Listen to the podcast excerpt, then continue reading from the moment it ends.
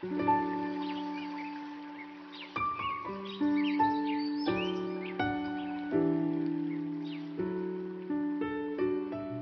好，我是孙岩，今天要和你一起分享的是上帝创造性爱的目的。为什么上帝要单身的基督徒每天面对挣扎，学习控制自己的性欲呢？其中一个原因是，他定义要我们享受美好的性生活。你可能会想，的确，婚姻中的性听起来很棒，我也相信性犯罪会导致死亡。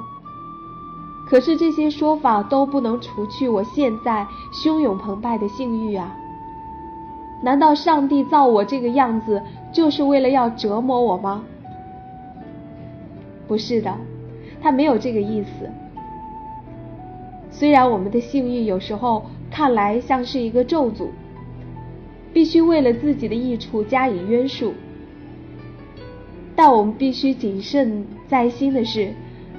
这些欲望是很自然的，是上帝所给的，而且是美好的。事实上，即便在我们还不能加以满足的时候，性欲仍是一种祝福。容我解释一下我的意思：如果上帝把性爱创造的令人讨厌，以致我们根本不会想在婚前偷尝禁果的话，那么性爱就不能算是一种礼物了。你说是吗？每一次当我们渴慕在婚前就享受鱼水之欢的时候，我们便应该快快的感谢上帝，他把我们造成需要性爱的人类。我们要感谢上帝把性爱造得如此令人向往。圣经说，婚姻人人都当尊重，床也不可污秽，因为苟合行淫的人，上帝必要审判。这是因为上帝所创造的性是一个珍贵的宝贝，是他命令我们加以守护的。上帝所创造的性不仅美好。而且他定义将它保留在婚姻当中，因此让我们可以加倍享受。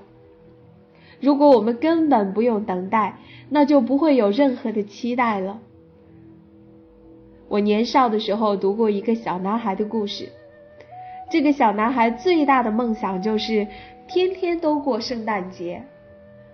最后他的愿望实现了，所以他的每一天都是圣诞节。有一阵子，他觉得自己简直置身于天堂。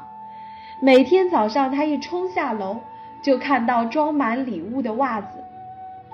圣诞树下也有成沓的礼物。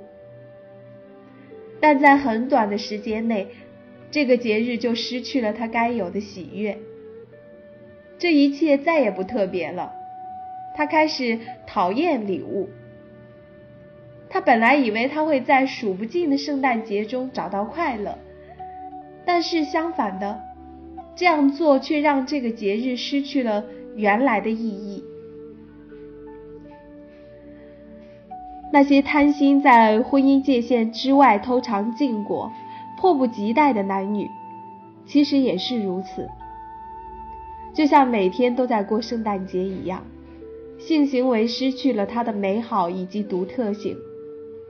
他们最终的结局便是自欺欺人，无法尝到最美好的性爱。为什么上帝要单身的基督徒每天面对挣扎，学习控制自己的性欲呢？其中一个原因是，他定义要我们享受美好的性生活。我读过几篇报道，说蜜月度假中心现在需要为新婚夫妇。提供更多的活动，原因是很多人早已经同居，所以到蜜月时已经对性生活感到乏味。当许多性生活混乱的男女到了结婚那一晚拼命的打哈欠的时候，持守贞洁的新郎新娘则正欣然享受鱼水之欢。我和珊妮度蜜月时根本不用规划什么活动，因为我们基本上很少不出房间门。我们一直储存热情，充满了期待和纯全的欲望。对我们来说，所有一切都是新鲜的，并且令人陶醉。还有另一个原因，可以说明结婚前在性方面有所挣扎是一个祝福。上帝不只是要让一对夫妇在婚姻中能享受最美好的性生活，也要他们学习一起来信靠他。当一对基督徒男女有计划的拒绝肉体的情欲，表达对耶稣基督的信心和顺服时，他们便为婚姻奠定了坚实的属灵基础。这样做表示他们在交往中学习共同来对抗罪，学习彼此关照、彼此祷告、彼此激励。这是他们顺服耶稣基督、尊他为两人关系之主最实际的表现。